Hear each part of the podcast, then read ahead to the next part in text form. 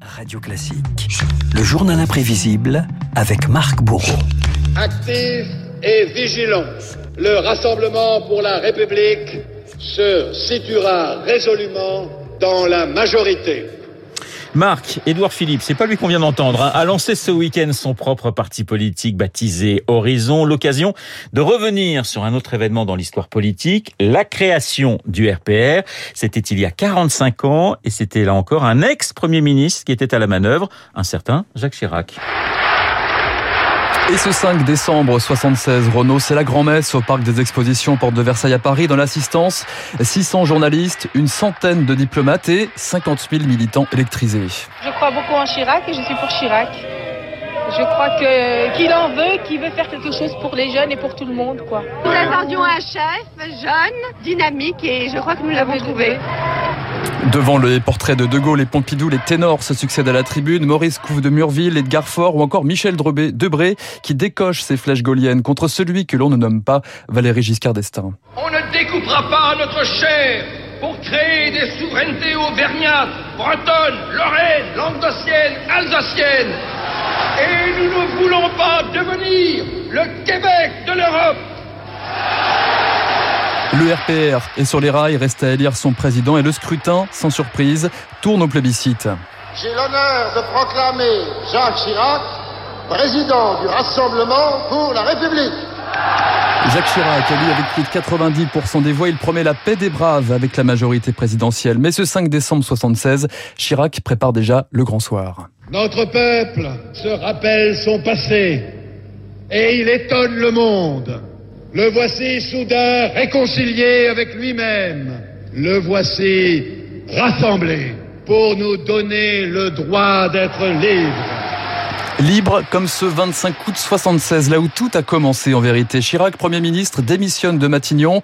Trop de tensions, trop de désaccords avec le locataire de l'Élysée. Je ne dispose pas des moyens que j'estime aujourd'hui nécessaires pour assumer efficacement mes fonctions de Premier ministre. Et dans ces conditions, j'ai décidé d'y mettre fin. Le soldat Chirac se replie alors dans sa base arrière de Corrèze, aiguise ses armes et esquisse déjà un projet de mouvement politique depuis le village d'Aigleton. Je m'adresse à tous les Français pour que se constitue le vaste rassemblement populaire que la France a toujours su tirer de ses profondeurs lorsque le destin paraît hésiter. Les amoureux de Paris sont unis, tous unis, avec Chirac pour Paris, Chirac pour Paris. Chirac lance un parti et multiplie les coups de Trafalgar. Municipal 77, son OPA, vous l'entendez, sur la mairie de Paris contre le ministre de l'Industrie de l'époque, Michel Dornano. La capitale, un précieux QG pour continuer sa conquête. Les législatives, ensuite, Giscard d'Estaing riposte et crée l'UDF. L'UDF, ce parti de l'étranger, l'engourdissement qui précède la paix de la mort, dira Chirac dans son célèbre appel de Cochin, inspiré par Marie-France Garot et Pierre Juillet quelques semaines avant les européennes. Comité soutien Jacques Chirac, bonjour. Mais surtout, Jacques Chirac prend date pour l'élection suprême, la présidentielle de 81, avec un état-major de guerre qui prépare discrètement son avenir. Jacques Toubon, 39 ans, c'est l'homme de la carte électorale. Il connaît par cœur la France politique, canton par canton.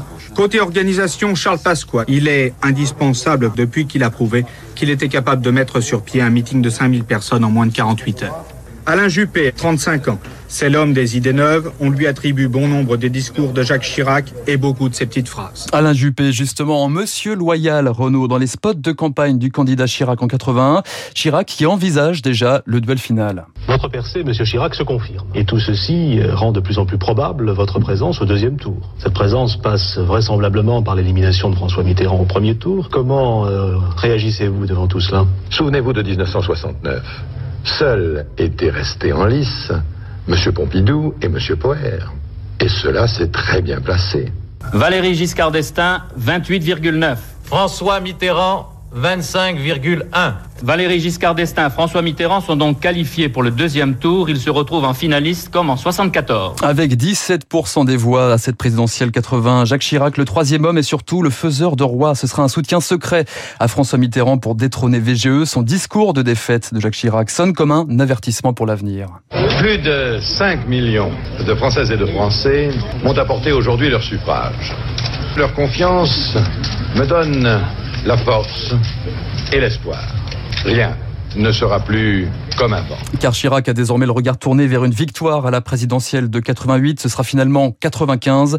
La création d'un parti hier comme aujourd'hui, c'est aussi se lancer dans un exercice de patience. Effectivement, il a fallu euh, trois tentatives à Jacques Chirac pour arriver euh, jusqu'à l'Élysée. Le journal imprévisible, euh, eh bien présenté par Marc Bourreau. Et ça tombe bien parce que on reçoit, figurez-vous, ce matin, eh bien, j'allais dire un, un Chiracien de la première heure, Jean-Louis Debray, euh, sera dans notre studio à 8h15. On parlera peut-être du RPR, tiens, pourquoi pas. On parlera surtout de son livre Quand les politiques nous faisaient rire. Et en photo, eh bien, vous retrouvez qui? Jacques Chirac avec François Mitterrand. Il n'y a pas Valérie Giscard d'Estaing. Tiens, tiens. C'est une grosse surprise. 7h54 sur Radio Classique. Dans un instant, euh, David Barou.